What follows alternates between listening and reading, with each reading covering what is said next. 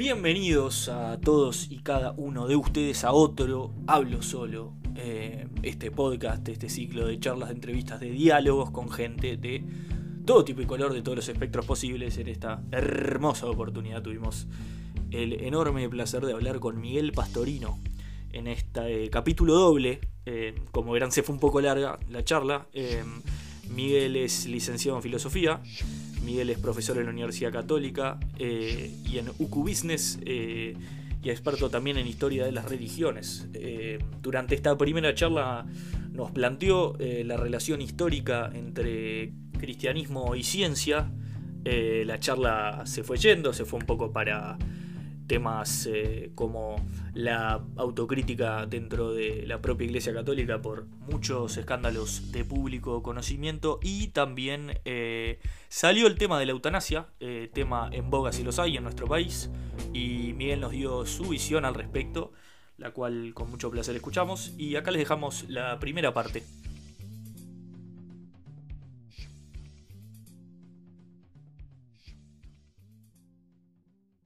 Uno de los temas que a mí más me interesa, por, porque es un, una contraposición que se hace, y entiendo que no es tan así, es esto de ciencia y religión. Vos me lo mandaste en un artículo hablando de Galileo puntualmente, que siempre fue como esa paradoja de que el tipo vino como a moverle el piso a, la Iglesia Católica en ese momento, y me mandaste un artículo explicando que no era tan así, y que en realidad es una falsa disyuntivo, dicotomía, ¿no? ¿Cómo, cómo lo ves vos? Bueno, sí, o sea, en realidad, vamos a decirlo del modo más simple posible, la idea del conflicto entre ciencia y religión es un relato, es un mito creado a partir del siglo XIX, sobre todo por el conflicto del positivismo con la religión, que en Uruguay ha tenido mucha cabida, en Uruguay esto es más fuerte que en otros lugares, pero que no tiene ningún asidero histórico. O sea, y eso es lo interesante. O sea, no es una cuestión de opinión, es una cuestión de, hechos históricos. Eh, el problema es cómo nos han contado la historia, y ese es otro problema.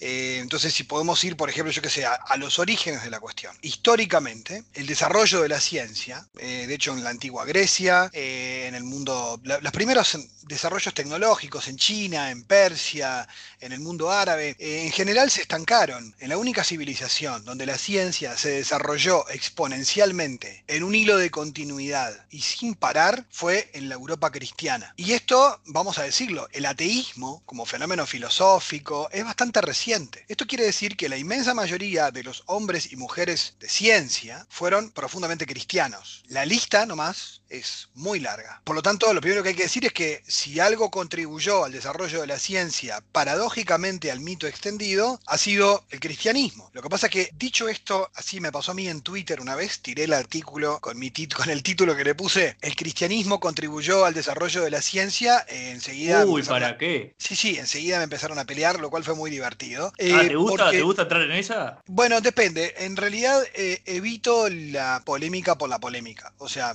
si hay argumentos, diálogo. Si ah, entonces este parate, Twitter no es para vos entonces. Si, no, no, de hecho yo... Si vas a hablar con argumentos, tenés que ir a otro lado. No, pero mira que me pasó, eh, me pasó en Twitter de argumentar y, a su vez... todo bien. depende con qué interlocutor te encuentres. O sea, Twitter es una selva de todo, ¿no? Yo generalmente a, veces cuando me canso un poco, de hecho no soy muy de estar debatiendo en Twitter, no, a veces escribo uno solo y generalmente mando, te digo, mira, léete esto y después conversamos. Mando un artículo y después sobre eso discutimos.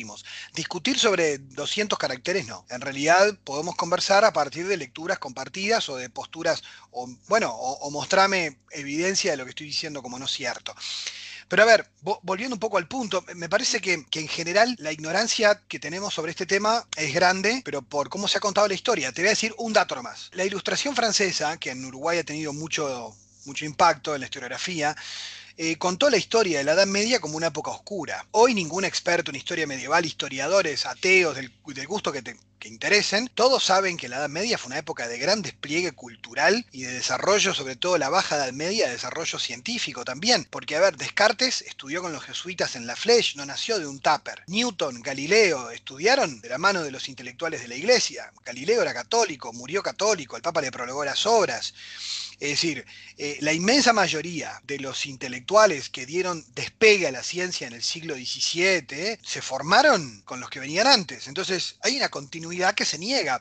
Alberto Magno, que era el tutor, digamos, intelectual de Santo Tomás de Aquino, era biólogo y era obispo. Nicolás de Cusa, cardenal, astrónomo. Bueno, un detalle, todos los intelectuales cristianos de la Edad Media afirmaban que la Tierra era una esfera. Eh, ¿Por qué? Porque Aristóteles decía en la filosofía, en su cosmovisión, que los planetas eran esferas. San Agustín dice que la Tierra era una esfera. Es un mito que los medievales creían que la Tierra era plana. Ahora hay terraplanistas, pero en esa época no. Es decir, los intelectuales no pensaban eso. Había algunas cuestiones novelescas. ¿Y qué hicieron los historiadores siguientes? Toman anécdotas sueltas y construyeron una historia oscura de la Edad Media a partir de anécdotas puntuales, pero no de lo que pasó en, esos mil años, que además fueron muy distintos. Entonces, por ejemplo, ahí tenés un elemento, la idea, ah, los medievales, la tierra plana, la idea del medieval como el ignorante, y esos tipos construyeron catedrales, generaron filósofos, pensadores, ciencia, música, arte, es decir, no estamos hablando de una época, digamos, de estancamiento cultural. Si querés los primeros siglos de la Edad Media, lo que se llamó la, Alta Edad Media, la época de Carlos Magno, pasa que después de las invasiones bárbaras también era complicado rehacerse, pero la Edad Media son mil años. Solo que como los intelectuales más grandes eran cristianos y muchos de ellos curas, no se los nombra. Eh, algunos son inesquivables, como San Agustín o Santo Tomás, pero los demás ni se los conoce. Y son una lista larga. Pero además podés seguir, podés seguir hasta el siglo XX. El creador de la teoría del Big Bang. Una vez pregunté en clase a mis alumnos, ¿quién creó la teoría del Big Bang? Y me dice uno, Stephen Hawking. No, no, Stephen Hawking vino después. La teoría del Big Bang la creó un cura, el padre Georges Lemaitre, que era un astrofísico. Y que de hecho Einstein decía que el mundo no tenía origen, que el universo siempre estuvo ahí. Y el cura le ganó la, apuesta, porque era un astrofísico que tenía razón él y no Einstein, y Einstein le termina dando la razón. Pero todo el mundo sabe quién es Albert Einstein, pero casi nadie sabe quién es Georges Lemaitre. Y que de hecho el Big Bang se lo debemos a él. Entonces, esto muestra, sin lugar a dudas, gran parte de toda esa construcción mítica del prejuicio. Lavoisier, el padre de la química moderna, ejecutado por el terror en la Revolución Francesa, católico. Luis Pasteur, re católico, un hombre de profunda fe, gran maestro de la ciencia, de la biología. Bueno, podemos ir para atrás. Mendel, estudiamos las leyes de Mendel en el liceo, el padre de la genética, clérigo católico. Copérnico, clérigo. La lista es aplastante en todo Occidente. Entonces, ¿de dónde salió la idea de que la religión venía a obstaculizar el avance científico? Solo hay un caso, un solo infeliz caso de la historia, que es el caso de Galileo, que sobre ese caso se construyó otro mito, que es que era un conflicto entre ciencia y religión. Pero eso es falso el conflicto entre Galileo y la iglesia era un conflicto científico, porque en esa época los cardenales eran hombres de ciencia, muchos de ellos, y ellos seguían la línea aristotélica, digamos, era la comunidad científica de la época. Y viene ahora un tipo nuevo que viene con una teoría rara, como pasaría hoy en la comunidad científica internacional. Primero lo mandan a dormir un rato y vení, vení mañana con tu teoría. Porque acá Acá hay, mucha ciencia como para que vos vengas a tirar todo el suelo. A Galileo no lo entendieron porque era un tipo muy adelantado y se le reían de su teoría científica, pero el conflicto con la iglesia era el conflicto entre dos teorías científicas, no entre la ciencia y la religión. Porque de hecho, muchos de los astrónomos de ese tiempo eran cardenales. El problema es que Galileo, en un libro que escribió, se rió de los aristotélicos, que era, digamos, la tradición más fuerte dentro de la comunidad científica de la época. Ironizó en un libro tratándolos de tontos, poco más, y bueno, y fueron por Galileo. ¿Pero qué le hicieron a Galileo? Arresto domiciliario le hicieron a Galileo, porque hay que explicar. Cuarentena, lo metieron a... Lo metieron en cuarentena y obviamente la iglesia pidió perdón por esto, increíblemente, porque no, no le hizo casi nada comparado con otras cosas que hacen los estados a la gente, y la iglesia lo que le hizo a Galileo fue arresto domiciliario y le obligó a abjurar de su teoría como falsa teoría científica, no como contraria a la religión. Eso es una estupidez. Como falsa teoría científica, porque lo de, lo de además a Copérnico nadie le hizo lío. ¿Por qué? Y con la misma teoría mucho antes que Galileo. Y era clérigo. O sea, era un hombre de, entre, de entre el clero. Y sin embargo, no pasó nada con Copérnico. ¿Por qué? Bueno, porque Galileo se metió con algunos temas que hicieron enojar a mucha gente, que obvio, Galileo tenía razón. El tipo era una eminencia. Ahora, pasó algo más. A Galileo pobre le tocó estar con esto en el pleno siglo XVI y XVII venía después de la reforma protestante y después de los líos con Lutero y de que el Papa andaba nervioso con los herejes, había presiones políticas de que otro hereje más no. Es decir, era un momento muy complicado que le tocó a Galileo, donde tenía había que marcar la cancha al Papa y se la comió. El Papa tenía que marcar la cancha y decir acá tolerancia cero con los que piensan un poco raro. Uh. Entonces, de algún modo, Galileo, de hecho el Papa lo quería pila porque era amigo de él, le prologó las obras después de muerto, Galileo fue un hombre muy querido en la iglesia. Los cardenales le decían, Galileo, retractate, andate para tu casa, ya está, ya terminó. O sea, están las actas de la época. O sea, la iglesia se equivocó con él, pero es falso que se equivocó por una oposición entre ciencia y religión. Y de hecho, están las actas del juicio, están publicadas, y ese es el único caso infeliz. De hecho, hay historias que han inventado, por ejemplo, que el Papa León III estaba en contra de las vacunas. Eso es falso, es una historia falsa. Nunca en la historia de la iglesia se opuso a las vacunas. Lo que pasa es que le siguen agregando fake news, digamos, de otra época, ¿no? Entonces, el problema es que, por ejemplo, yo he leído un libro, que es un desastre, de Catherine Nixey, una periodista británica, eh, bueno, en realidad ella no es historiadora, los historiadores le han destrozado el libro, pero es como una especie de Dan Brown de Código da Vinci, pero ella dice que es una investigación seria. ¿Y qué dice la señora? Que, la iglesia destruyó toda la cultura pagana y no quedó casi nada, salvo el 1%, porque la iglesia estaba en contra del desarrollo del pensamiento. Y que nos han contado la historia al revés. Y vos decís, esta señora larga el libro y hay incluso gente que lo lee, que lo comenta en radio. Y si uno mira la historia y no tenés que preguntarle a nadie católico, cualquier profesor de historia medieval, o sea, las fuentes están clarísimas. Incluso hasta mirá, si ves la serie Vikingos, que está basada en hechos históricos, las invasiones de los grupos bárbaros o de los nórdicos, cuando caían en un monasterio británico, mataban mataban a los monjes y quemaban todo lo que había ahí, o sea, cultura cero, destruían todo. Si alguien salvó a los griegos, a la cultura clásica, a Virgilio, la poesía romana, fueron los monasterios católicos. O sea, durante las invasiones en plena Edad Media, que no era muy segura la calle, digamos, quien salvó la cultura clásica e hizo posible que en el Renacimiento se conociera, fueron los monasterios católicos, porque para la iglesia la cultura es muy importante. Porque además los primeros filósofos del siglo II eran grandes cristianos que eran romanos que se convirtieron o griegos al cristianismo, como Justino, Clemente, o sea, grandes eminencias del pensamiento que dominaban la filosofía. Y mira, y te digo un caso más, si uno viaja, a mí me pasó que esto no lo leí en un libro. Una vez que tenía un congreso en Madrid, quise conocer Toledo y fui a Toledo a ver la en la catedral de Toledo, en un costado, vos te encontrás, la catedral es de la Edad Media, ¿no? Estamos hablando de que hace, este, digamos, del, del año 1000. En una catedral vos tenés estatuas de Euclides, de Pitágoras, de Boesio, de Aristóteles, que hacen estatuas de, hombres paganos que creían en la reencarnación o creían en múltiples dioses en una catedral católica, porque eran las eminencias de la cultura clásica, y la iglesia siempre elogió la cultura clásica. Entonces, todas estas ideas que pululan en documentales de Netflix o incluso en algunos documentales de History Channel o de National Geographic, a veces yo me agarro la cabeza, ¿no? Pero decís, el problema es que hay todo un mito construido que tiene que ver también con un relato que sería muy largo de explicar de cómo se construyó este relato, pero que creo que es un relato que está bueno cada tanto por lo menos informarse y de construir un poco. Está muy bien. Sí, varias cosas, ¿no? De, lo que comentás, pero lindo arranque, porque en lo personal me parece, y me llegó un poco, me contestaste un poco una segunda, un segundo tema que tenía sobre algo que escribís vos de, una suerte de rechazo al catolicismo en general en Occidente y, y hablás también específicamente de Uruguay. Somos un país de una tradición bastante eh, laica históricamente, ¿no? Pero yo creo que hay una diferencia y, a la vez, en el caso de la cultura, no sé qué tanto, o quizá ahora la cultura se manifiesta más bien desde otros lugares. Sí, es verdad, o sea, históricamente, viste que de, desde la iglesia o desde los distintos gobiernos, desde Roma, viste que históricamente como que el gobierno la, financiaba, la, participaba en la cultura y tenía que ver, hoy capaz que a veces medio contestatario eso, pero viste que hay como, yo por lo menos diferencio, y, me parece que acá es, es, donde se mezcla ese relato que decís vos, que va para otro lado, pero, pero un poco toca, que es eso, viste, de capaz que asociar la institución iglesia a... Eh,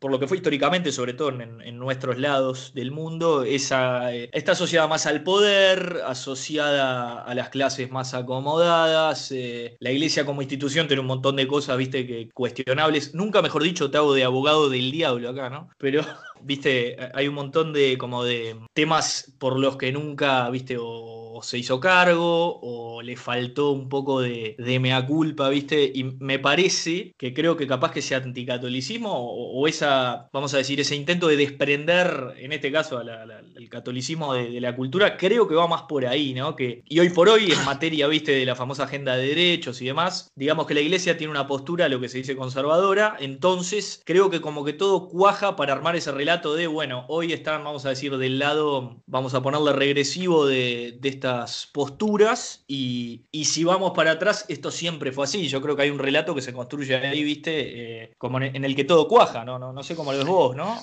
Sí, de algún modo es, es muy difícil eh, revertir cuando ya eh, la construcción es demasiado grande y tenés que volver a contar la película de cero. ¿no? ¿Y sabes qué me pasa a mí también? sí. Que es una diferencia importante. Me pasa que una cosa es diferenciar, o viste, de- desde las personas, vamos a decir, más eh, críticas o contrarias de la Iglesia Católica, viste, o, desde esa gente que quizás reclama un montón de cosas por las que no se dio la cara, etcétera, etcétera, que, siguen sucediendo. Eh, una cosa es, me parece, la institución Iglesia, viste, como, como el Papa, la autoridad y, todo eso. Y otra cosa más diferente es hablar, viste, yo qué sé, cuando entramos en esa crítica de pasar, no sé, a desconocer el rol de una parroquia en un barrio, el tema de la acción social, que decís, yo la verdad, hay, hay cosas que, que- que está bueno separarlas, ¿no? Como todo. Sí. Igualmente, yo te voy a decir algo, igualmente eh, yo estoy convencido de una cosa. O sea, a ver, la historia de la iglesia, la historia de la iglesia no es la historia de, de la perfección. Eh, son siempre son la- las, las religiones están constituidas por personas y por lo tanto los errores y macanas de las personas se transforman en las macanas de las instituciones a las que pertenecen. Y eso es un mal testimonio en todos lados y en todas las religiones. Ahora, yo lo que sí digo es, con la Iglesia Católica particularmente hay cosas que se dan por obvias y que no son así. Por ejemplo, eh, o que se le atribuyen al Vaticano y que son erróneas. Por ejemplo, se habla del oro del Vaticano, te lo dicen todos los gurises en el liceo eh, y, es, y hasta los periodistas a veces. Y decir, eso es una estupidez. O sea, el Vaticano es el Estado más chico del mundo, tiene un banco Vaticano, tiene obras de arte que pueden valer millones, pero que en realidad no vas a picar la capilla Sistina de Miguel Ángel porque además no la puedes vender, y es un patrimonio histórico de la humanidad que tiene un valor más artístico que económico. Si vas a los tesoros Vaticano, que yo lo recorrí, hay cu- cuatro chucherías y no hay más nada. Si querés está el Banco Vaticano, pero después, y en realidad las obras que la iglesia Claro, no. sostiene, no, no, y, la- y las obras que la iglesia sostiene en el mundo entero, si la iglesia retirara los fondos y a los voluntarios gratuitos que tiene, los estados quebrarían en educación, asistencia a enfermos de SIDA en el África. Ahora, te digo más, las iglesias locales como la nuestra, la, de Uruguay, aportan plata al Vaticano para sostener esas obras. O sea, es al revés de lo que la gente piensa. El Vaticano recibe plata de todas las iglesias pobres del mundo para sostener las obras mundiales, donde no hay con qué sostener. Y obras sociales en países donde no existen UMIDES, donde no existen hospitales como los nuestros, en lugares donde están los voluntarios católicos y la plata que inyecta la iglesia.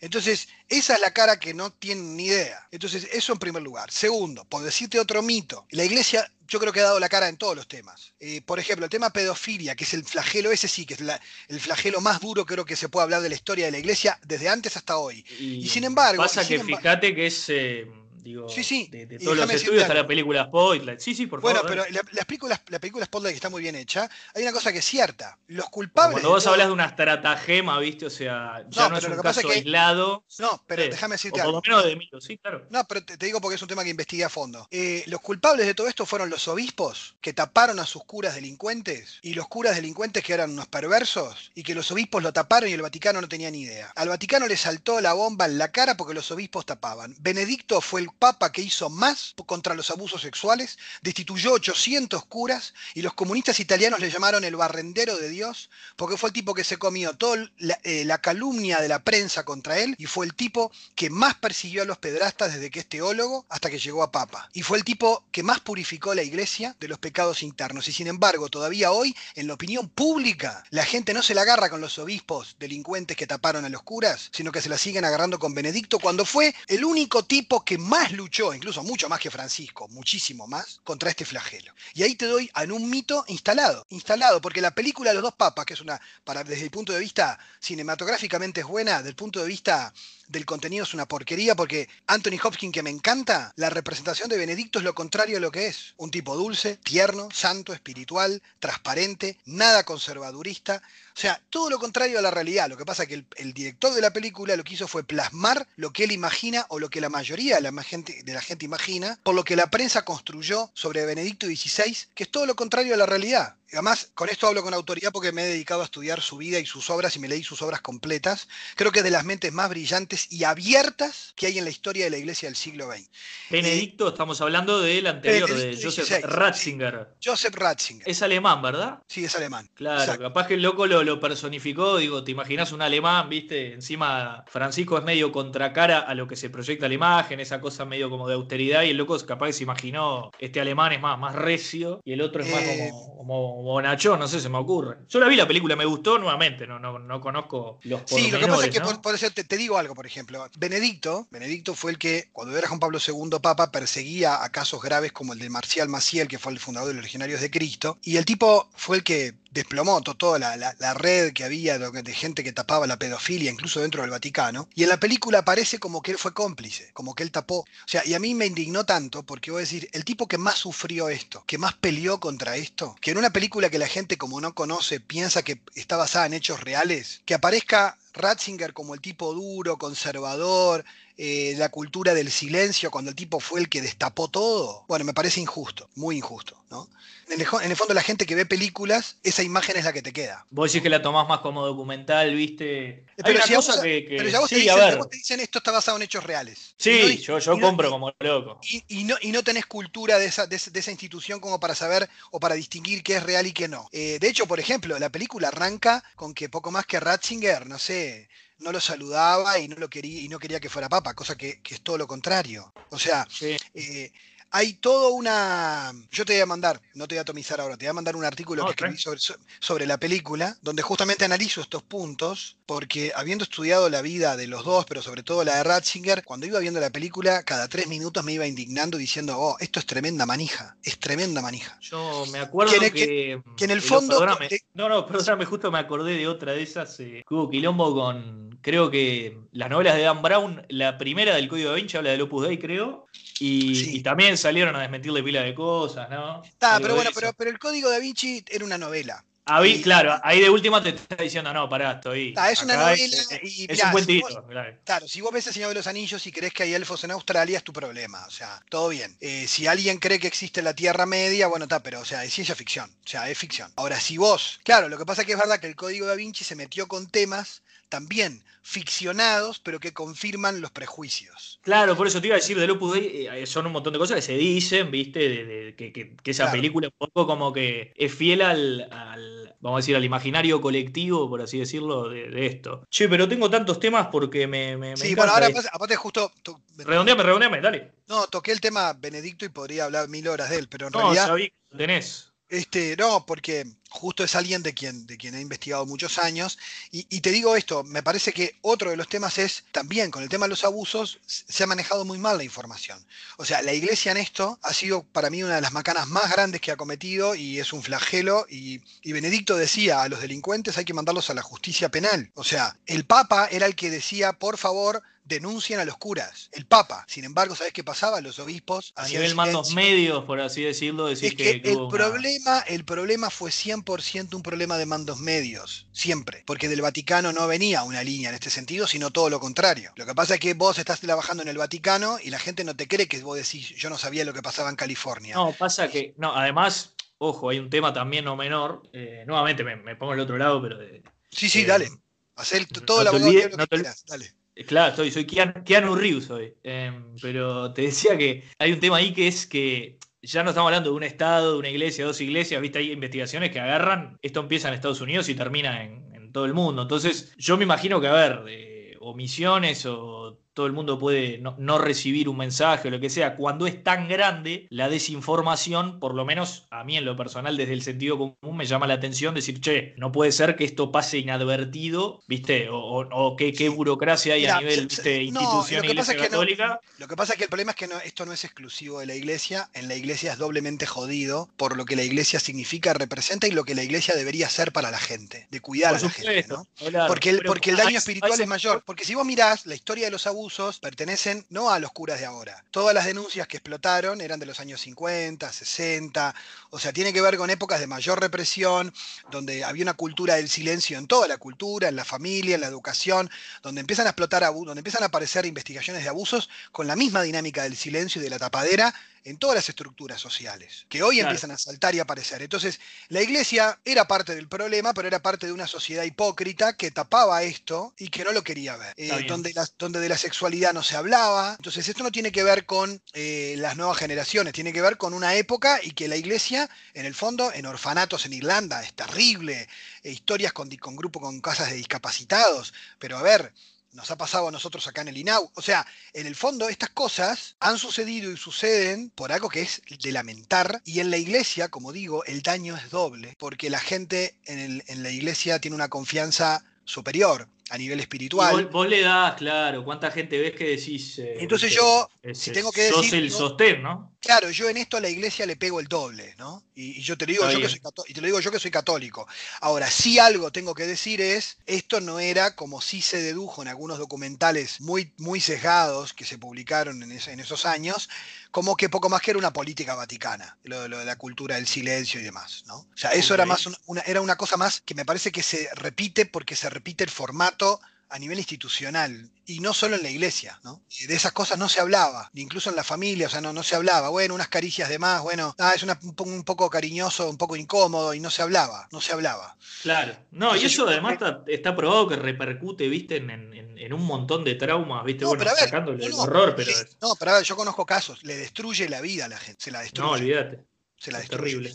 Ahora, para cerrar el tema, creo que un, mito, un mito que se construyó es el mito del Papa alemán conservador y retrógrado, que es todo lo contrario, todo lo contrario. Está bueno, viste que es verdad eso. Yo, yo digo, los tengo poco a ellos dos, eh, por hablarte de los de la película. Y a Francisco, por lo menos al principio se lo tenía, ¿no? Con esa cosa más, eh, más cercana, más como austero, viste, todo eso que es lo mismo, vos decís, claro, la, Biblia dice algo tipo que, vamos a decir, que la iglesia es para la gente, etcétera. ¿Hay alguna contradicción con que el Vaticano tenga un banco y demás? ¿No te parece que, ahí puede pisar un poco el palito? ¿Qué te pasa con eso, por ejemplo? Vos decís, es para la gente, que está muy bien, o el el fin ulterior es estar ahí, viste, escuchar a la gente, hacerla eh, sentirse mejor, encontrarse, eso está genial, creo, las religiones en general, hablamos del catolicismo, viste, el tema disparó por ahí porque somos un país con, una tradición, malo o bien, si bien laica, donde más pegamos cerca es acá, pero viste, decís vos, tienen un banco, tienen negocios, tienen bueno, de arte, ¿Qué, te pasa con eso, hablando desde... Bueno, pero lo que pasa es que ahí me parece pasa lo mismo, hay cosas que son a nivel histórico, primero, el Vaticano no existe desde siempre, tiene, digamos, poco tiempo, ¿no? Estado, o sea, un siglo. Pero pará, puede ser que medio que el que hizo esa gestión era Mussolini, cuando era antes de ser Mussolini. Sí, sí, el, arreglo. Sí, pero yo te digo una cosa que me parece eh, importantísima. El Estado Vaticano, o sea, el Estado Vaticano, a nivel mundial, ha logrado negociaciones y acuerdos de paz que no logra ningún otro intermediario, por ejemplo, ¿no? En casos de conflictos muy potentes. Entonces, lo que pasa es que sería largo explicar, pero todo lo que es el mundo diplomático del Estado Vaticano, que es un Estado sin ejército, o sea, que es que su poder, es, su poder es la fuerza moral, que ha logrado cosas que a veces se saben poco, por eso también es observador en Naciones Unidas, por eso tiene tanta injerencia en temas de derechos humanos, porque ha sido pionera la Iglesia en este tema. Otra cosa que tampoco se sabe, los derechos humanos no los inventó Naciones Unidas. Los derechos humanos son un patrimonio del cristianismo que fue cuajando en la cultura occidental, en la Revolución claro, Francesa. Hoy, hoy lo que pasa es que, viste que lo que te decía al principio, parece ponerse del otro lado de la Iglesia en el avance de ciertos derechos, eh, eh, la agenda de derechos que te decía, eh, entonces como que capaz que es lo que te digo, ese relato se tuerce un poco por cómo está hoy posicionado el espectro, ¿no? Porque capaz que hoy al principio me imagino que, tuvo que ver porque la, la historia de, Occidente en general, ¿no? Va de la mano. Claro, lo que pasa, lo que pasa es que yo, te, voy a decir una cosa que me parece que es importante también tener en cuenta.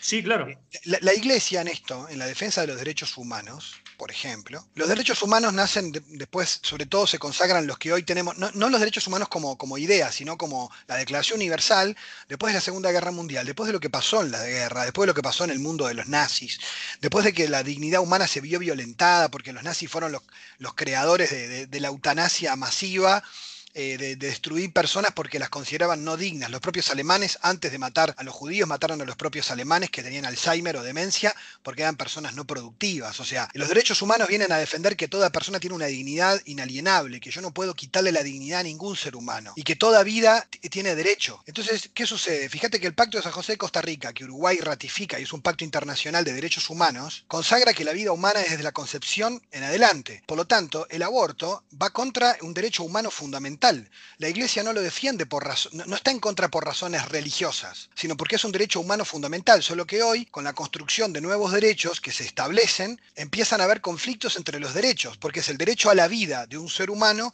contra el derecho de la mujer a decidir si puede abortar o no. Entonces ahí vos y tengo una pregunta ahí, Miguel. Eh, perdóname, porque justo me, parece interesante, porque estaba al tanto del pacto este, pero yo te pregunto, por ejemplo, si, si se baja del pacto Uruguay o si eso para vos estaría bien puntualmente, decís, bueno, es, es parte de la legislación actual, ¿qué te pasa con eso? Bueno, lo que pasa es que hay una cosa que es la cuestión jurídica. Y las leyes pueden ser, en un país democrático, uno puede legislar la pena de muerte, el aborto, la eutanasia. En un país democrático que con, si tenga, digamos, si, si, no tuviera acuerdos internacionales en los que quede atado o que tenga que, o que, o que haya ratificado, un país puede legislar, pero puede legislar leyes que, aunque sean leyes, no quiere decir que uno pueda considerarlas éticamente válidas. Que eso es una confusión que tenemos hoy entre lo moral y lo legal. ¿Por qué no, obvio, pero vos me decías en eso. un momento, por eso no, marcaba, pero, que vos capaz pero, que decís que la iglesia se agarra a un argumento jurídico, pero entiendo que es más bien filosófico. Fuera supuesto, de que hoy quizá. Por supuesto que es filosófico, pero el, de, pero el, derecho se sostiene en ideas filosóficas. O sea, porque en el fondo, ¿qué es un ser humano? Es una pregunta filosófica. ¿Quién define lo que es un ser humano? ¿Cuál es la diferencia entre cosa y persona? Lo que la mujer tiene en el vientre de los primeros, las primeras semanas es una especie diferente de las semanas siguientes? ¿Es, ¿Es, una cosa y después pasa a ser alguien? ¿A partir de cuándo? Que tenga conciencia y entonces un anciano en coma deja de ser humano porque no tiene conciencia. Que sea un conjunto de células. No es un ser humano y yo sí soy un conjunto de células con 44 años. O sea, es súper complejo la discusión filosófica porque justamente que siga siendo un tema debatido es porque hay quienes entendemos que es un ser humano. Y obviamente otra cosa es que vos por ley en una situación X una ley te permita hacerlo, pero que la ley te permita hacerlo no quiere decir que vos consideres que es un tema saldado o que es un tema que tenemos que aceptar como que está bien. No, no, es que yo de hecho, por ejemplo, estoy totalmente de acuerdo con la posibilidad de quien desea hacerlo que lo haga, que es diferente a, por supuesto, no, no, no sé, la, la, la obligación o lo que sea, ¿no? Que, que, eso también convengamos que a la hora de, de, de, debatir, y yo te digo, viste que es una, una, discusión que se pone fiera, sí. que viste que el corazón verde, el corazón celeste, que, y no creo en, en, esa destrucción, viste que hacemos, que a veces se pone horrible. No, pero sí es te que... digo que así como me parece bien, me parece que a veces del otro bando, que también los bandos, estas cosas de, de los bandos que estamos. Eh, es importante también recalcar que lo que vamos a decir acá está en cuestión es el derecho de la persona a hacerlo, que no es lo mismo que hacerlo. De hecho, hasta los médicos, según entiendo, se pueden excusar si por cuestiones filosóficas, viste, o religiosas o de cualquier índole, entienden que es un acto que no, que claro, no es compatible con, con, lo que creen, ¿no? O sea, pueden objetar o hacer objeción de conciencia, pero, lo que, pasa, pero lo que pasa es que aquí hay una cosa que también es riesgosa. A ver, hay dos extremos. Hoy en día tenemos discursos pro vida radicalizados que parecen tremendos y tenés, y tenés discursos no. feministas también radicalizados. Yo me pasó de ir a Argentina a dar una conferencia sobre otros temas y tenía gente con los dos pañoletas y terminé haciéndoles entender que en el fondo la sensibilidad humana es que los de pañuelo celeste están sufriendo porque haya niños que simplemente como una especie de simple decisión de un, tercero, sean exterminados del vientre de su madre, y están quienes sufren por ver a las mujeres que se ven víctimas de un sistema hipócrita, que mueren en la clandestinidad, y entonces vos decís, yo los entiendo que están sufriendo, pero lo que hay que tratar de ver es de discutir con cierta racionalidad y tratar de entender cuáles son los argumentos que están de fondo, y que, en el, y que cuando uno dice, bueno, vamos a habilitar una ley para que el que quiera pueda hacer esto, claro, pero vos, pero uno tiene que entender que desde un lugar, por ejemplo, desde el lugar que más bien busca la despenalización, dice, bueno, hay movimientos católicos, por ejemplo en Argentina, que entendían que, que, está bien despenalizar el aborto, porque no hay que, además de la mujer, además de todo lo que tiene que sufrir por abortar, además encima penalizársela, ¿no? Claro, eh, lo que pero, digo, que, eh. pero que eso no significaba quitarle la gravedad del hecho que sigue siendo un crimen y que cuando empezamos a cambiar el lenguaje y en el texto legislativo ponemos interrupción del embarazo, interrupción nada porque lo que interrumpe se vuelve a reanudar, por definición en español. Esto no es una interrupción, esto es una finalización. Entonces, en realidad, dulcificamos el lenguaje para que no duela y para tratar de cambiar el sentido de lo que estamos haciendo. Y esa era una crítica muy interesante filosófica que hacían, ¿no? Aún estando a favor de la despenalización, con eso te digo. Es decir. No, por supuesto. Me eh, parece ahora, que es lo que te digo. Es bueno encontrarse, por lo menos en el hecho de que nadie está, viste, tratando de, de tender un puente en esto que no, no en Argentina, claro, me imagino muy no, difícil. No. decir, bueno, todo el mundo acá está buscando, por lo menos, proteger algo, ¿viste? Lo que sí entiendo es que una ley que, que, dé el derecho, que dé la posibilidad, lo que hace es algo que parece difícil, pero le da posibilidades a todo el mundo, en definitiva, o Claro, eso es lo que yo tema, termino de entender, claro, ¿viste? Decir, pero, bueno, pero, el que pero quiere. Yo te, podría, yo te podría decir, pero yo puedo legislar en un país que alguien, si quiere, tenga la posibilidad de matar y otro, si no quiere, que no mate. ¿Estaría bien? Y no, bueno, pero ah, ese es el bueno, tema de lo que te digo, de ah, donde entramos entonces, de, bueno. Ahí entra eh, el problema. El, el, el, embrión, claro. Bueno, pero es que ese ah, es el, bueno, el, meollo de la cuestión de decir, bueno, eh, la gente pro vida está, está de, exacto, es lo que te digo. Por eso, eh, pero fíjate que ahora, por ejemplo, tenemos el problema con la eutanasia, ¿no? Que es el debate que se viene en Uruguay ahora, ¿no? Se viene ahora, sí. Viene ahora y de hecho todos los que están a favor y en contra utilizan un lenguaje similar. O sea, se habla de muerte digna. ¿Pero qué es muerte digna? Muerte digna, los que entienden que están en contra de la eutanasia, que además no es por razones religiosas, porque el Código de Ética Médica, que es del 2014, no es por razones religiosas, porque es del Colegio Médico, y condena la eutanasia porque justamente el médico no puede ser quien mate a su paciente o le abra la puerta de la muerte, sino que el médico tiene que hacer todo lo posible por aliviar el sufrimiento, y entonces, pero tampoco prolongar la, prolongar la vida indebidamente con tratamientos que no tienen ningún sentido. Claro, eh, por eso. Porque hay, hay algo que es cierto, viste, que, perdóname, simplemente elaborar tranquilo, esto es un espacio libre de, pero sí, em, viste que se pone esa cosa de eutanasia o cuidados paliativos, es, otra disyuntiva, así como arrancamos con ciencia y religión, que estoy de acuerdo que, muchas veces van de la mano, o que históricamente no estuvieron peleadas por lo menos. A nivel, viste, cuidados paliativos eutanasia, viste que, es un argumento, por lo que vos decís veo que, no es algo que utilizás, pero, pero es algo que se dice y que no, no termina lo mismo, no, no, no es una cosa o la otra, parece, ¿no? Fuera de estar de acuerdo no, eh, bueno, yo, creo que ahí hay una confusión también. Primero porque hay una confusión en el lenguaje. Y las confusiones del lenguaje generan también, a veces, también eh, discusiones políticas que, le falta rigor. Vamos a ver, algunos dicen, no, es una falsa oposición cuidados paliativos y eutanasia porque podrían ser complementarios. Para mí eso es un error, y te digo por qué. Porque considero que si uno mira los que saben de cuidados paliativos, he consultado a varios médicos en estos días y te dicen, bueno, mira, eh, la finalidad del cuidado paliativo, para, antes de explicar eso hay que aclarar algo que en la población no se sabe, y es, hasta los que están, hasta los más radicales pro vida, que están en contra de la eutanasia, nadie está a favor, nadie, porque éticamente es condenable, de prolongar la vida de alguien indebidamente, eso se llama distanasia. La distanasia es el ensañamiento terapéutico, es empezar a meterle fármacos a alguien para que viva más cuando ya la, la enfermedad lo está matando y ya tiene que morir y vos seguís haciéndolo vivir más de lo debido. Eso nadie lo defiende. Y eso hay que aclararlo. Lo que pasa, lo que pasa es que. hay un caso puntual para mí. Alcide Gilla, que estaba ahí, ¿viste? Falleció el día del maracanazo. A ese hay que aguantarlo. Si estaba por morirse un día antes, que se muere el día del maracanazo, no seas malo. bueno, pero ahí, ahí entra. Ahí Llévamela, ahí no seas malo. Claro, pero, pero el tema, el tema es que acá lo que se plantea es sufrimiento insoportable o eutanasia. Incluso la encuesta que hizo el sindicato médico planteó esa disyuntiva. Y esa disyuntiva para mí es errónea. Porque si yo a la gente le pregunto sufrimiento insoportable o morir, y la mayoría vamos a decir morir, porque sufrimiento insoportable no sé quién lo puede aguantar. Porque ya por definición es insoportable. Pero lo que no te explican es que hoy la medicina tiene las posibilidades reales de que nadie sufra, ni un paciente oncológico, nadie sufra dolor antes de morir naturalmente.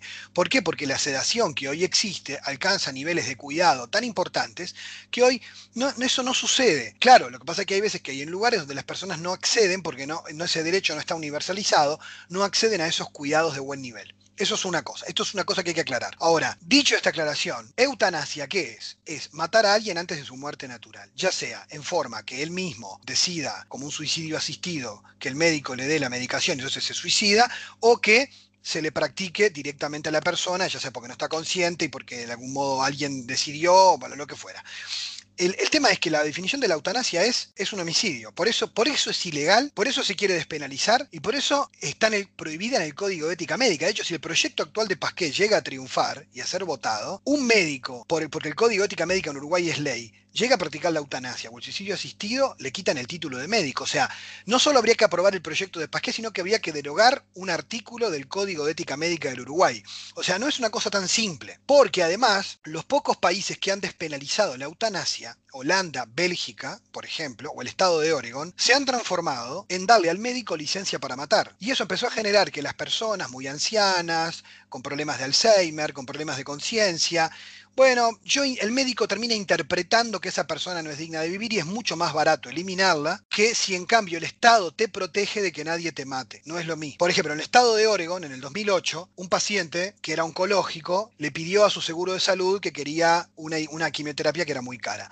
El seguro de salud en el 2008 le envía una carta, en este Estado de Oregon, le envía una carta al paciente diciéndole no podemos cubrir la quimioterapia porque es muy costosa, pero el seguro sí le puede cubrir un suicidio asistido si usted lo desea. O sea, parece una agencia de viajes. Plan B. El plan B es matar. No, bueno, pero Entonces, Ahí ¿qué hay pasa? otro tema que es el, el acceso a la salud, me parece que, Exacto, que involucra. eso. Te digo ojo ahí porque me parece que, que Claro, no, pero no el tema como- es que, pero cu- ¿cuál es el punto que se discute? hay otro si yo- tema. si yo abro la puerta y yo despenalizo una forma de homicidio, lo que pasó en Holanda es que después, después empieza a ver, bueno, y en tales casos, y bueno, capaz que también, y en tales casos, capaz que también, y en tales casos, y para el sistema de salud. Primero que esto va a violentar la profesión del médico y va a cambiar su configuración. Hoy en Holanda hay ancianos que se van de Holanda a internarse a casas de salud en Alemania, porque en Alemania no está despenalizada la eutanasia, porque tienen miedo de que bajo manipulaciones emocionales y afectivas por razones económicas se los induzca al suicidio. No, Eh, pero creo que, o sea, si, si vos no, no crees, por ejemplo, y acá hipotetizando, con, con una regulación, viste, una declaración del tipo, cuando se puede, obviamente, hay veces que no se, viste, no, no, con, con un montón de controles y de factores tampoco lo ves viable, digamos, No, lo que hablando de, que, de situaciones sí. de sufrimiento realmente. Bueno, pero lo que pasa es que en Uruguay, primero, nosotros a diferencia de otros países que no tienen la eutanasia despenalizada,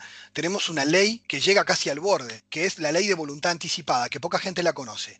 La ley de voluntad anticipada permite al paciente en Uruguay dejar por escrito una constancia de que cuando entre en una suerte de deterioro y demás, no recibir ciertos tratamientos que le prolonguen la vida y mediante sedación morir por efecto de la enfermedad y nada más. Para no estar entubado ni tener que sufrir. O sea, eso en Uruguay existe ya. Con lo cual, algunos lo que dicen es, ¿por qué vienen ahora con la eutanasia en medio de esta cuestión con la pandemia y demás cuando Uruguay tiene una ley de voluntad anticipada? Extender los cuidados paliativos hace posible que nadie sufra. Porque además, si vos abrís, como pasó en Holanda, la eutanasia despenalizada, los cuidados paliativos al cuerno que alguien va a invertir en extenderlos a todo el mundo porque es más barata la otra opción. Entonces, este, la, prueba, yo la estudié, la prueba internacional de los países que la despenalizaron es que los cuidados paliativos no se extienden y el Estado no invierte en ellos cuando aparece la despenalización de la eutanasia porque es la solución fácil. O sea, así funcionan los sistemas. Entonces, que lo que se dice es, antes de discutir la eutanasia y andar apurando, como está pasando ahora, que por eso que están apurados con la eutanasia, no sé ni a razón de qué, de golpe apareció esto, decís, ¿por qué no primero extendemos los cuidados paliativos a toda la población? Y cuando eso esté asegurado, además con la ley de voluntad anticipada, que exista alguien que después de estar sedado, sin sufrir, con voluntad anticipada, pida el suicidio, muy raro. Muy raro. Además, la Sociedad de Cuidados Paliativos ha comunicado que de cada 10 pacientes que entran sufriendo, que diciendo que se quieren morir, de cada 10, 9 y a veces los 10 desisten. ¿Por qué? Porque ya no hablan más. Incluso el propio caso que presentó Pasquet que falleció hace poco, Fernando Sureda, él era un defensor de la eutanasia y la pedía para él. Cuando conoció los cuidados paliativos, él dijo, yo sigo apoyando a Pasquet con su proyecto porque eran amigos, pero lo expresó en el diario El País, está publicado, que no quería la eutanasia para él, que él los cuidados paliativos le habían cambiado la vida, que él podía morir tranquilo, en paz y sin dolor. O sea, en el fondo, en los países que se ha vendido la opción del suicidio asistido, ¿por qué en Alemania no funciona? Porque en Alemania tienen un pasado muy jodido con lo que hicieron con la eutanasia, porque abrieron la puerta al descarte de seres humanos. Y uno dice, no, pará, pero no, sin llegar tan lejos, pero ¿y quién te asegura? O sea, hoy la protección jurídica que hoy tenemos No, obvio, no te. te protege, te protege a vos, a mí, a nuestros hijos, de que nadie mañana se sienta con licencia para matarnos. Además, el argumento del paciente libre. Yo soy libre, yo soy libre de decidir si quiero morir. Sí, eso lo puedes decidir con voluntad anticipada cuando estás bien, pero una persona que está en un momento de debilidad, que tiene baja autoestima, depresión, que se siente una carga para sus hijos. Si vos le despenalizás la eutanasia, ¿no estás abriendo la puerta a invitarlo a suicidarse? Porque otra cosa es que vos quieras ayudarlo a salir de la depresión, a que se sienta que su vida vale, que no es ninguna carga para nadie, a que sus hijos y sus nietos aprendan a quererlo y a valorarlo y a no sentirle una carga. O sea, ¿qué cultura estamos promoviendo? Y, y en un Uruguay con un alto índice de suicidios y de depresión. O No, obvio, entiendo, entiendo el punto. Creo que es lo que me pasa a mí, por lo menos, que, que son todas cuestiones dentro de todo compatibles. Entonces siento que es lo que te digo de si uno está mal, yo entiendo que está bien, vos entendés que estás habilitando la- una puerta más a, a matarse, en definitiva. Me parece, o entiendo que, que- que implicaría un montón de controles este, más como para llegar a eso. No, no, no creo que sea Bueno, lo mira, que pasa es comprar que, una mirá, hamburguesa. el proyecto, pero- no, pero aún así te digo algo, los controles, por más controles que vos pongas, vos no, no caemos en la cuenta, estamos despenalizando el homicidio clínico. O sea, est- estás despenalizando una forma de homicidio, eso es lo que estás haciendo. No importa cuántos controles Sí. tengas, el problema es que estás, estás legitimando eso legalmente. Eso- Recomendamos, tengo que recomendar, vos viste que Borkian, la película, hablando de este tema, no, de Al Pacino, HBO, muy buena. Este, ¿Lo tenés a Kevorkian? Es como medio el, el pionero de esto. El loco tuvo unos juicios, tuvo un quilombo terrible porque era, era le decían el, el ángel de la muerte, una cosa así un nombre de marketinero. Este, te, lo, te, lo, recomiendo, te puede interesar mucho. Veo, veo que estás bastante empapado en el tema. Eh, Sí, bueno, mirá, hace poco muy, la, la, muy bueno. la, la, Sociedad de Psiquiatría del Uruguay me pidió una conferencia sobre la eutanasia en perspectiva filosófica. Ah, eh, después te puedo, te, te puedo, compartir el, el debate no? eh, después. Sí, claro. pero, pero justamente lo que, lo que me parece a mí, que me parece peligroso es que hay cuestiones que uno puede discutir sobre la libertad de las personas, pero a veces bajo el argumento de la libertad se puede violentar un bien público para toda la población, que es la protección de la vida del paciente, ¿no? Eh, porque, porque acá lo que tenemos es también una cuestión que, que, le cambiaría la naturaleza a la medicina. O sea, hace 2500 años la vocación del médico es no hacer el mal a su paciente. Y ahora... Como no, bueno, pero me, me, imagino que supone que, que, acá tampoco, acá es un deseo del paciente o también está claro. eso de que pero, los derechos de uno eh, terminan donde empieza los del otro. Bueno, pero, la, pero, justamente... Todo está en la esfera de uno. No, pero hay Ojo, una confusión con, con, lo subjetivo. La dignidad humana no se la puedes quitar a nadie. Si alguien a vos te pide que lo tortures porque le gusta, vos considerás que podríamos torturarlo. Bueno, no, ¿por qué? Bueno, no, no, no estamos hablando de tortura. ¿Por qué no? No, bueno, estamos hablando de eliminar su vida. Es mucho más grave. Ese es el tema. No, o sea, bueno, pero bajo ciertos tema, parámetros. De, tam, también es una tema, práctica muy común de la guerra. Te, te hago ahí de, de viste bueno, que es muy común cuando lo están prendiendo fuego, le pegan el cuetazo para sí, que bueno, no sufra. Pero ahí, eso se llama homicidio eh, eso. Y eso está no, en ya sé, obvio de que no tenés cuidado. el Código Penal es un eximente. Claro, pero ahí no tenés cuidados paliativos. ¿no? Es decir, en realidad el problema acá es. No, ahí no le pregunta mucho, pero. O sea, que te, si la. Te si me la fue el extremo. Pero te lo voy al, caso concreto. Si vos vas por la calle y ves a alguien, esta es para mí la hipocresía del argumento. Si vos ves a alguien que conoces, que lo ves sufriendo mucho, que se está a punto de pegar un tiro, en general los seres humanos buscamos disuadir a la persona que se quiere suicidar. ¿Por qué? Porque lo que quiere eliminar no es su vida, sino su sufrimiento. Siempre es así. Entonces, que vos ahora hipócritamente digas, no, si usted está enfermo y si quiere matar, miren que lo matamos. No, hacemos nada pa, para, para, hacerle cambiar de opinión, porque sería violentar su libertad. Ah, bueno, pero estamos hablando, una cosa es una opinión y otra cosa, ojo, digo, son, no sé, enfermedades terminales o irreversibles, sí. ¿viste? Bueno, pero Me lo parece que, pasa que, es que yo estoy de acuerdo con vos que a nivel depresión, digo, por favor, ¿no? Porque digo, es un peligro, por supuesto, porque es, es alguien que está transitando un, una cosa muy jodida, pero otra muy diferente es, es un tema, viste, más, este, viste, a nivel hasta, no sé, clínico, decir, oh, realmente esta persona no tiene posibilidad de salir de esta. Claro, capaz que lo más digno, que... queriendo no, pero, ella, es. Pero ese, es el argumento. ¿Qué es lo más digno? Para, un ser humano, que como dice Heidegger, es el único animal que sabe que va a morir, lo más digno para el ser humano es prepararse para morir con el sufrimiento aliviado, o sea, que no tenga dolor. Es, eso es una muerte digna. O sea, y obviamente está estudiado por los que se dedican a la tanatología, te recomiendo a la doctora esta Elizabeth Kubel-Ross, que tiene testimonios de pacientes en enfermedades terminales, en cuidados paliativos, que la persona cuando tiene el proceso del morir, todos, ¿eh? Empiezan por la fase de negación, niegan la enfermedad, después entran en la fase de depresión, después se quieren morir, después aceptan la enfermedad, después se reconcilian consigo mismos y después hacen un proceso de reconciliación con toda su vida. Si yo a la persona le hago caso en el momento del pico depresivo, yo le estaría quitando a esa persona la posibilidad de cerrar su única existencia del modo Incluso, dice Kubel-Ross, llegan a, vivir experiencias y a madurar aprendizajes en los últimos días de vida que uno no los hace en la vida entera. Entonces, depende qué perspectiva tengas vos sobre qué es una vida digna. Si vos podés decir, yo considero que esta vida no es digna, entonces estaría bien que se la eliminara. Pero el tema es que no estoy cerca, yo a mí, te, te cuento, me ha tocado acompañar enfermos terminales y te puedo decir que no he visto a nadie en la situación aún sufriendo, que lo único que quieren es que se alivie su sufrimiento, pero quieren despedirse de sus seres queridos, quieren aprovechar cada encuentro para dar una palabra, quieren aprovechar cada instancia para hablar de la muerte, a veces aunque su familia no quiera hablar. O sea, cuando uno se encuentra en esa situación, en general las personas lo que no quieren es sufrir, pero obviamente si vos le decís, mirá, no tenemos nada, vas a sufrir como un condenado, y bueno, está, entonces ahí sí, pero lo que pasa es que en el fondo vos no le das la opción, o sea, disfrazás de libertad lo que en realidad es, es encerrarle el en un callejón sin salida, donde yo no debería como ser humano darte la opción de hacerte daño y acortar tu vida artificialmente cuando capaz podés vivir un proceso más humano y no un acto veterinario con, contigo.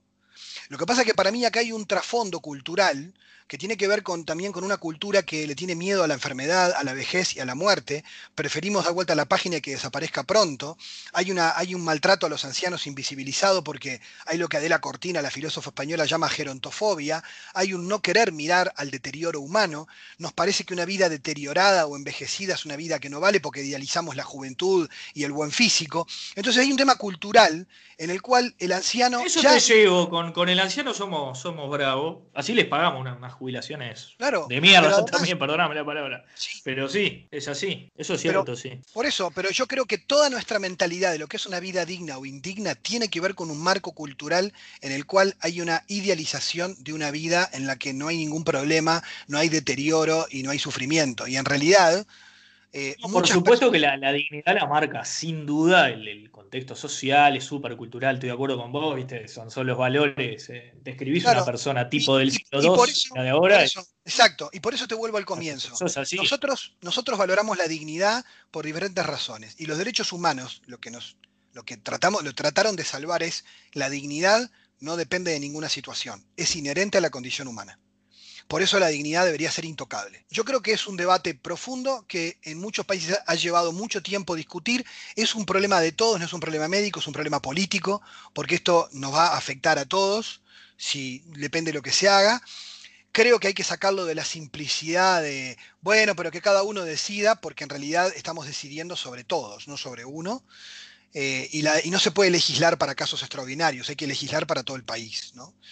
Entonces, una cosa es decir, no, pero fíjate que un caso sí, un caso sí, pero, pero ¿qué pasa cuando esto se normaliza? Entonces, ahí hay que, los políticos tienen que pensar en esto con la responsabilidad política de que vos legislás para la población entera. Y a veces uno pierde de vista porque se cae en un subjetivismo donde lo que importa es, bueno, Está, pero y lo que yo siento, sí, bueno, pero lo que yo, vos sentís que en el ámbito de lo privado. Otra cosa es cuando vos querés que algo sea de obligación pública. Entonces ahí, bueno, y esto sería un lío tremendo con el tema médico y, creo que está bueno que lo hayamos conversado porque se viene ahora. Se viene en octubre. No, mira, tenía, yo, yo, siempre tengo una notita de, los invitados y tenía, anoté, mira, tema derechos, es, mi, lamentable aporte a la conversación, pero me, gusta que salió porque está, está muy de moda, está bueno y se armó una charlita linda. Esta fue la primera parte de esta charla con Miguel Pastorino, en la segunda conversaremos un poco sobre sectas. Eh, si las hay en Uruguay, qué son, a quienes buscan. Eh, también vamos a charlar un poco sobre relaciones laborales y una charla muy fluida sobre la vida en general y lo importante de respetarnos incluso en el disenso. Nos vemos en la próxima oportunidad que será pronto con la parte 2 de este capítulo. Gracias por estar. Chau chau.